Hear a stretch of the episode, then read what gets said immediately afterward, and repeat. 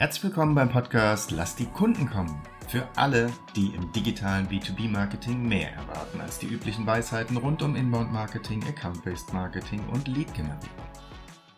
Hallo und herzlich willkommen zu einer weiteren Folge des Podcasts Lass die Kunden kommen von der Firma Chain Relations. Mein Name ist Michael Marose und ich spreche wie immer mit Thorsten Herrmann. Hallo Thorsten. Hallo.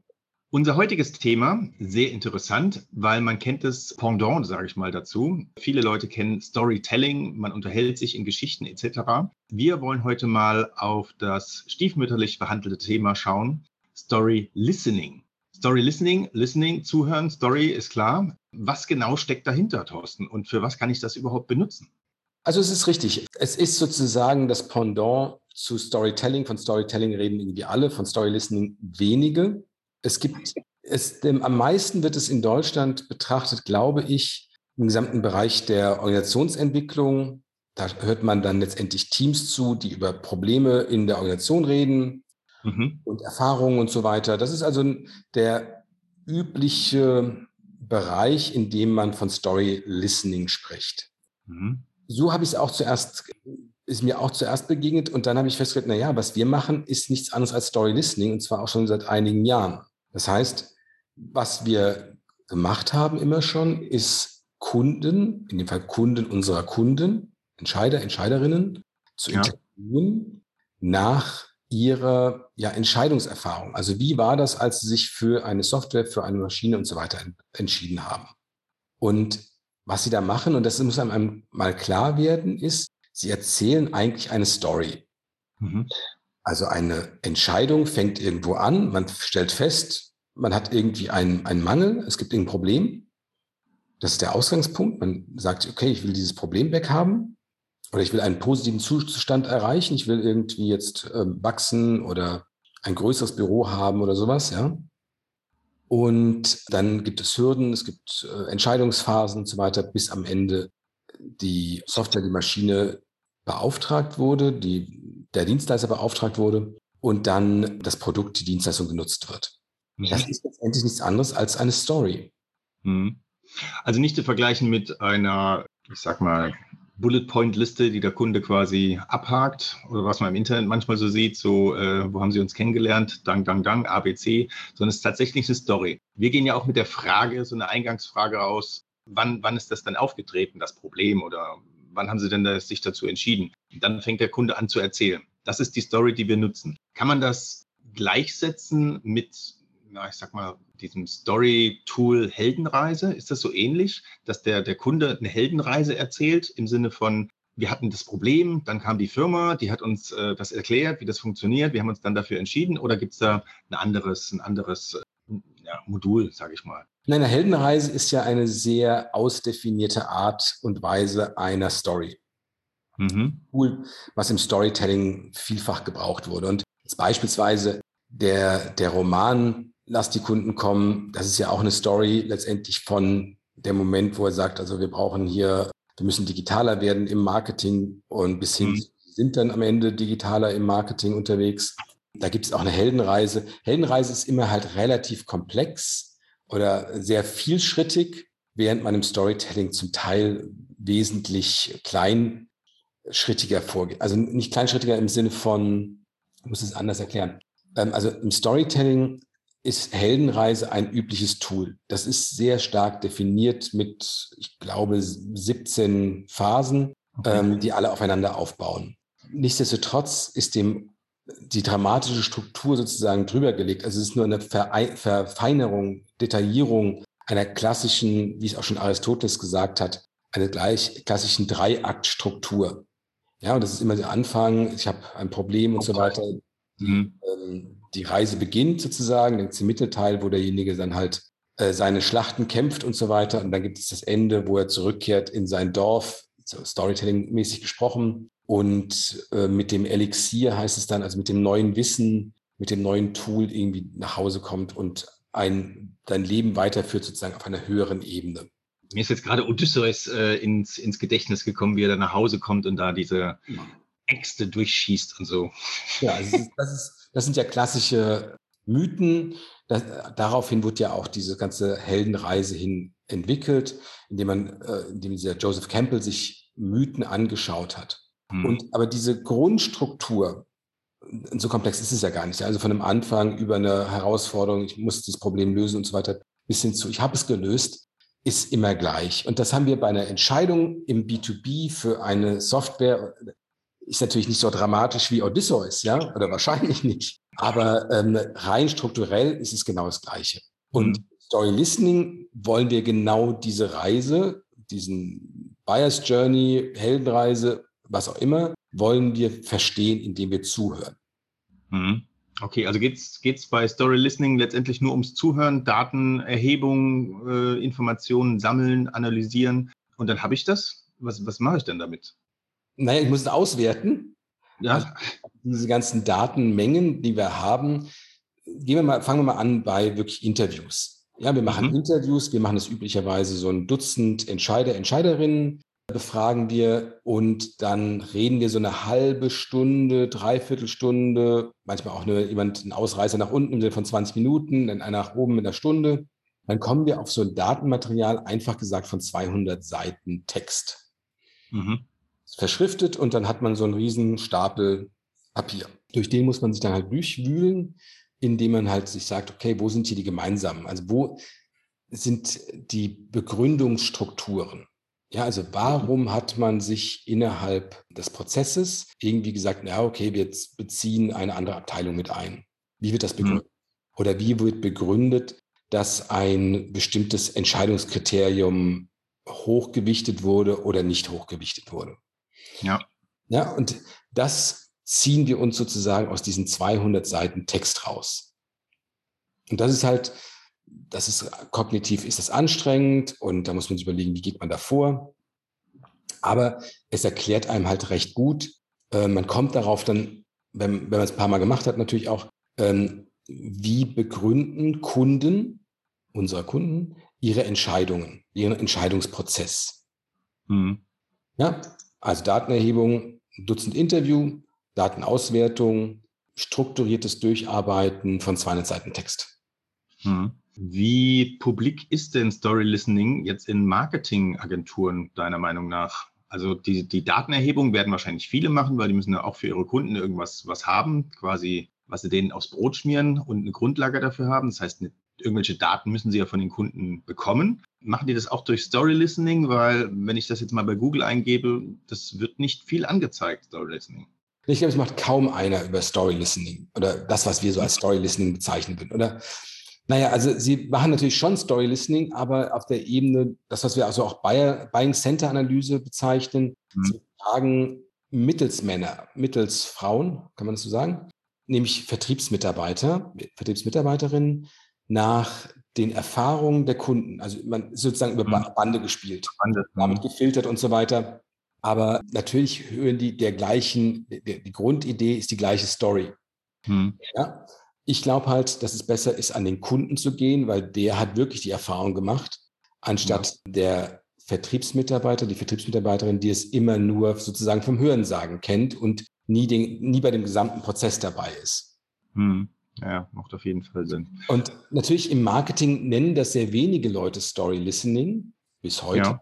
Und es muss natürlich irgendwie so eine Story-Struktur haben. Also du hast am Anfang ja gesagt, wenn ich jemandem nur einen Fragebogen hingebe mit geschlossenen Fragen, waren Sie zufrieden mit der Betreuung während Ihres Kaufprozesses und so weiter, dann sagen die Leute halt irgendetwas. Aber was sie nicht erklären, sind ihre Begründungen. Also warum war etwas schwierig? Warum war es etwas leicht? Warum war das eine gute Unterstützung und so weiter? Da, mhm. daran hapert es immer. Aber das sind eigentlich die, das sind ja die entscheidenden Schlüssel. Ja, da muss ich drehen. Mhm.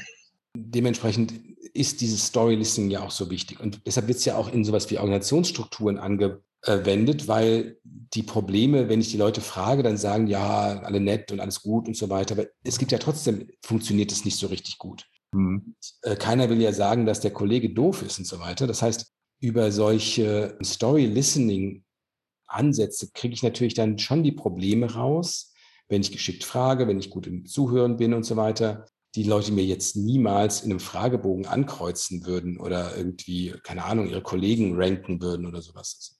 Absurd. Mhm. Okay. Wenn ich jetzt als Agentur oder auch als Unternehmen sage, okay, klingt sehr interessant, Story Listening, was wäre denn mein Vorgehen? Kann ich da mir irgendwas an Literatur besorgen? Ähm, gibt es da irgendeinen, ja, jetzt gibt es einen Podcast, aber gibt es da irgendetwas anderes, irgendwelche Informationen, die ich mir äh, besorgen kann, wo ich sage, okay, so wie wir es gemacht haben, machen wir nicht mehr, wir machen jetzt Story Listening. Also was wäre der, der nächste erste Schritt? Also man kann natürlich schon sich ein paar Sachen durchlesen, danach suchen. Also es gibt ähm, ein ganz gutes Buch. Ich weiß gar nicht, ob das nur über Storytelling oder über Story Listening geht, aber wer recht viel dazu schreibt, ist die Christine Erlach und der Michael Müller, der ist Professor in Stuttgart. Die schreiben viel darüber. Ich habe jetzt nur in Erinnerung. Wie heißt das Buch? Das heißt, da kann man letztendlich sich schon gut inspirieren lassen und halt letztendlich in, jetzt in Bezug auf das, was wir machen, im, im Kontext von Buyers Journeys ist Revella, Adele Revella, Buyer Persona immer noch das richtige Buch. Ich glaube, darüber kann man es am schnellsten sich erschließen, was die Idee hm. dahinter ist. Hm, okay. Ja, man geht noch weiter in den, in den wissenschaftlichen Bereich und guckt sich an, was alles dort geschrieben wird, über narrative Interviews beispielsweise. Das ist ein ganzer Forschungszweig. Ich selbst habe ja so ein bisschen in, Opera in ähm, objektive Hermeneutik reingeschaut. Das ist letztendlich auch eine Story-Listening-Methode, die würden das nie so sagen. Aber ja, da haben wir auch Interviews ge gehalten und Interviews analysiert. Hm.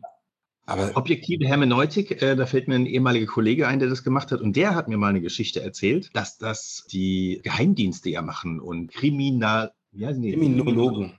So, genau, genau. Das ist eine Methode, die angewendet wird beim Bundeskriminalamt in Wiesbaden. Mhm. Die nutzen es meines Wissens nach vor allen Dingen für die Analyse von Erpresserbriefen.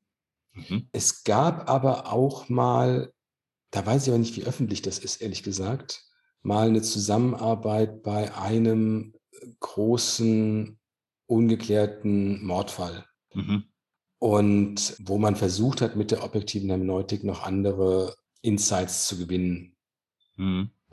Ja, da wollen wir gar nicht so tief reingehen. Es war einfach nur so ein, so ein Gedanke. Das ist so, das, was ich immer ganz gerne sage, ist, ein Messer kannst du nehmen, um Brot zu schmieren oder halt blöde Sachen damit zu machen. Ja. Genauso ist es vielleicht auch mit dieser äh, objektiven Hermeneutik, was sich halt daraus entwickelt hat. Story, Story Listening. Sehr schön. Gut, Story Listening. Gibt es denn noch andere Ansätze zur Datenerhebung oder gibt es noch weitere Punkte, wo du sagst, okay, das ist noch wichtig? Was wir alternativ inzwischen machen zu Interviews sind Fragebögen, allerdings mit offenen Fragen. Okay. Ja, also nicht Ja, Nein oder Skala 1 bis 5 und so weiter, sondern wir lassen Leute schon auch ausfüllen, wie sind äh, bestimmte Erfahrungen. Das Ganze ist genauso, wie es bei den Interviews ist entlang eines Entscheidungsprozesses. Die Herausforderung dann in der Analyse ist, dass ich relativ gut schon Bescheid wissen muss, wie diese Strukturen aussehen. Ja, also wie sind die Begründungslogiken? Mhm. Kann ich äh, über Interviews mir besser erschließen als über Fragebogenantworten? Also ist das quasi der erste Schritt. Ich mache zuerst die Interviews, nehme die Erfahrungen, um dann den Fragebogen zu erstellen. In der Regel ist es so, genau. Hm. Also ich mache zuerst Interviews, um die Begründungsstruktur zu verstehen, mache dann den Fragebogen, äh, die Fragebogenaktion und bekomme dann die in, mehr Insights, äh, weitere Details letztendlich, ähm, weil ich da auch mit größeren Mengen agieren kann. Da kann man dann letztendlich so sagen, okay, wir befragen 100 Leute mhm. und während wir sonst ja dann sagen wir, 10, 12 Leute haben und dann gibt es einfach mehr Detailreichtum. Ist das so ein, so ein Minimum, 100 Leute? Nee, 50. Hm, okay. Jetzt bin ich ja, also ich kann ja nur von mir ausgehen, wenn ich so einen Fragebogen vorgelegt bekomme, so, so, dann habe ich nach der dritten Frage irgendwie so keine Lust mehr, den weiter auszufüllen. Was ist denn da, da so der, der Antrieb für den Kunden? Wenn die Kunden dafür bezahlt, kriegen die irgendwie ein Goodie, kriegen sie 10%, einen Elektrogutschein oder was, was, oder machen die das einfach so? Wie ist denn da so die Erfahrung? Naja, kommt drauf an letztendlich. Also es ist schon denkbar, dass sie es einfach so machen, weil dahinter ja eine Kundenbeziehung steht. Mein Kundenbetreuer, mein Vertriebler und so weiter mir danach sagt, hier wäre super und so weiter, dann nehmen die Leute sich auch mal die Viertelstunde Zeit und füllen diese Handvoll Fragen aus. Hm. Man kann natürlich auch hingehen und sagen, hier kriegst du noch einen Starbucks, Amazon, was auch immer Gutschein oder man verlost ihn oder ähnliches. Also das ist mal dahingestellt. Meistens geht es eigentlich darüber, dass man den Leuten sagt, hör mal zu, hier, wir haben eine Beziehung und äh, wäre super und vielen Dank im Voraus. Hm, okay, gut. Gibt es noch weitere Möglichkeiten der Datenerhebung? Ja, es gibt eine Methode, die ich jetzt kennengelernt habe. Ich kenne die von Leuten, die so eher so in diesem Bereich NGOs, sozialer Kontext unterwegs sind aus Belgien. Voices That Count heißen die. Mhm. Die machen sehr faszinierende Befragungen. Das heißt, die gehen hin und trainieren meistens ja, irgendwelche Personen von, aus den Organisationen heraus oder sowas in der Erfassung von, nennen es dann Micronarratives, das heißt eigentlich kurze Geschichtchen, befragen die Leute nach einer konkreten Frage, sodass die Leute dann eine Drittelseite, halbe Seite oder ähnliches dazu runterschreiben oder diktieren. Und dann nimmt man die und analysiert die. Und die Herausforderung ist natürlich kein Mensch, ich habe am Anfang gesagt, wir haben dann so zwölf Interviews, 200 Seiten oder sowas. Das ist eine ähnliche Menge an Datenmaterial dann, vielleicht noch ein paar hundert Seiten mehr, aber ja. halt kürzere Geschichtchen. Das zu analysieren ist halt hochgradig schwierig und da muss man sich letztendlich behelfen. Was heißt behelfen? Das, ist, das soll nicht qualitativ irgendwie schlechter klingen. Da geht man letztendlich hin und benutzt die Bewertung, also das heißt, die Interviewten bewerten auch äh, bestimmte Aspekte zu ihren Geschichten und machte sie dadurch vergleichbar. Aha. Dann kann man das Ganze auch noch statistisch auswerten. Wie viele Leute haben eher dies gesagt, wie viele Leute haben eher das gesagt und so weiter. Das mhm. Interessante ist aber wiederum in, entgegen zu einer Frage, mhm. wo ich einfach sage, ja, nein, äh, groß, klein, mittel und so weiter, sehr zufrieden, unzufrieden, dass die Leute trotzdem in ihrer Geschichte sind und in ihren Emotionen sind und dann halt erklären, okay, wie, äh, wie fühlt sich das an? Wie sind meine Beziehungen in einem sozialen Kontext? Wie sind meine Erfahrungen? Das macht es extrem spannend. Das ist komplexer also, oder offener als die Frage, wie habt ihr euch entschieden für irgendeine Software oder sowas? Aber in, in größeren Kontexten spannend würde ich gerne mal machen wo man dann halt hat, eine Organisation oder zum Beispiel bei Organisationsentwicklung große Mengen an Kunden, wie wir sie eigentlich nicht äh, selten haben im B2B, die man dann mal befragen würde und sagen, okay, wie hat sich das genau entwickelt? Hm. Bei allen Datenerhebungen, die du jetzt äh, vorgetragen hast, ist es meines Erachtens so, oder die Erfahrung habe ich jetzt gemacht, dass wenn man äh, mit den Ergebnissen dann zum Kunden kommt, dass der Kunde dann manchmal wenig damit anfangen kann. Aber mit dem, was du jetzt als letztes gesagt hast, habe ich das Gefühl, da kann ich hingehen, kann dem Kunden etwas zeigen und auch dieses, diese anderen beiden, ich habe die Möglichkeit, den Kunden etwas zu zeigen, was ja den Marketingleuten manchmal ein bisschen schwierig fällt. Was macht er denn überhaupt? Oder ähm, wie kommt er denn jetzt überhaupt darauf, dass er diese, diese ähm, Behauptung aufstellt im Sinne von, die Kunden brauchen das, die Kunden wollen das. Die erste 200 Seiten, lese es dir durch. Also die Möglichkeit ist jetzt nicht nur auf der Marketingseite, daraus richtig guten Content zu machen, sondern auch irgendwie ein, ja, ein besseres Standing zu haben vor der Geschäftsleitung oder als Agentur vor, der, äh, vor dem Auftraggeber. Ja, also der, der Weg, der üblicherweise genommen wird, sind letztendlich Buyer Persona Templates, wo man halt irgendwas einträgt und sowas, was man sich so gemeinsam überlegt hat. Das ist genau dieser Wunsch, etwas zu haben, was irgendwie einfach umsetzbar ist. Das Problem ist, dass die Informationen so schlecht sind, die da drin stehen, weil man sich halt ja. irgendwas zusammenfantasiert. Aber dafür ist es relativ leicht anwendbar. Man bekommt etwas leicht Anwendbares, was halt inhaltlich schlecht ist. Man muss letztendlich die, die Balance hinbekommen mit etwas, was inhaltlich richtig wertvoll und so weiter ist und leicht anwendbar, kommunizierbar und so weiter. Und wir haben daran gearbeitet in den letzten, ja, bald zehn Jahren, über letztendlich bessere Darstellungen von äh, Entscheidungsprozessen und von allen Entscheidungseinflussfaktoren, nenne ich es mal. So dass man inzwischen kann man oder können wir das so darstellen, dass die Leute sagen, okay, stimmt, so ist das wirklich. Und jetzt äh, darauf können wir achten und so weiter. Weil es geht ja immer um mhm. den täglichen Einsatz. Es geht nicht darum, es einmal zu verstehen, sondern mhm. es geht mhm. auch wenn ich jetzt aus dem dreiwöchigen Urlaub wieder zurückkomme, zu sagen, okay, äh, jetzt guck es mir nochmal an, stimmt, so ist es, jetzt schreibe ich meinen nächsten Text darauf hin. Mhm. Okay, also der Wert muss greifbar sein für den Kunden. So. Muss greifbar sein und im Idealfall auch mit den Kunden erlebbar gemacht worden sein. Mhm. Ja, erlebbar gemacht worden sein. Ja, schön. Okay, schönes Schlusswort. Story Listening, Wahnsinnsthema. Vielleicht können wir ja auch das ein oder andere mal unten verlinken, äh, was du an Büchern gesagt hast oder an, ja, das wäre, glaube ich, eine gute Sache, wenn sich da jemand für interessiert. Dann danke ich dir für dieses Interview, für diesen Podcast und freue mich auf unseren nächsten, Thorsten. Dankeschön. Schön, dass Sie heute eingeschaltet haben bei Lass die Kunden kommen. Sollte Ihnen der Podcast gefallen, freuen wir uns über eine 5-Sterne-Bewertung. Dies hilft anderen, diesen Podcast auch zu finden. Wenn Sie Fragen, Anregungen oder Themenvorschläge haben, kontaktieren Sie uns gerne über www.chainrelations.de. Chain Relations in einem Wort.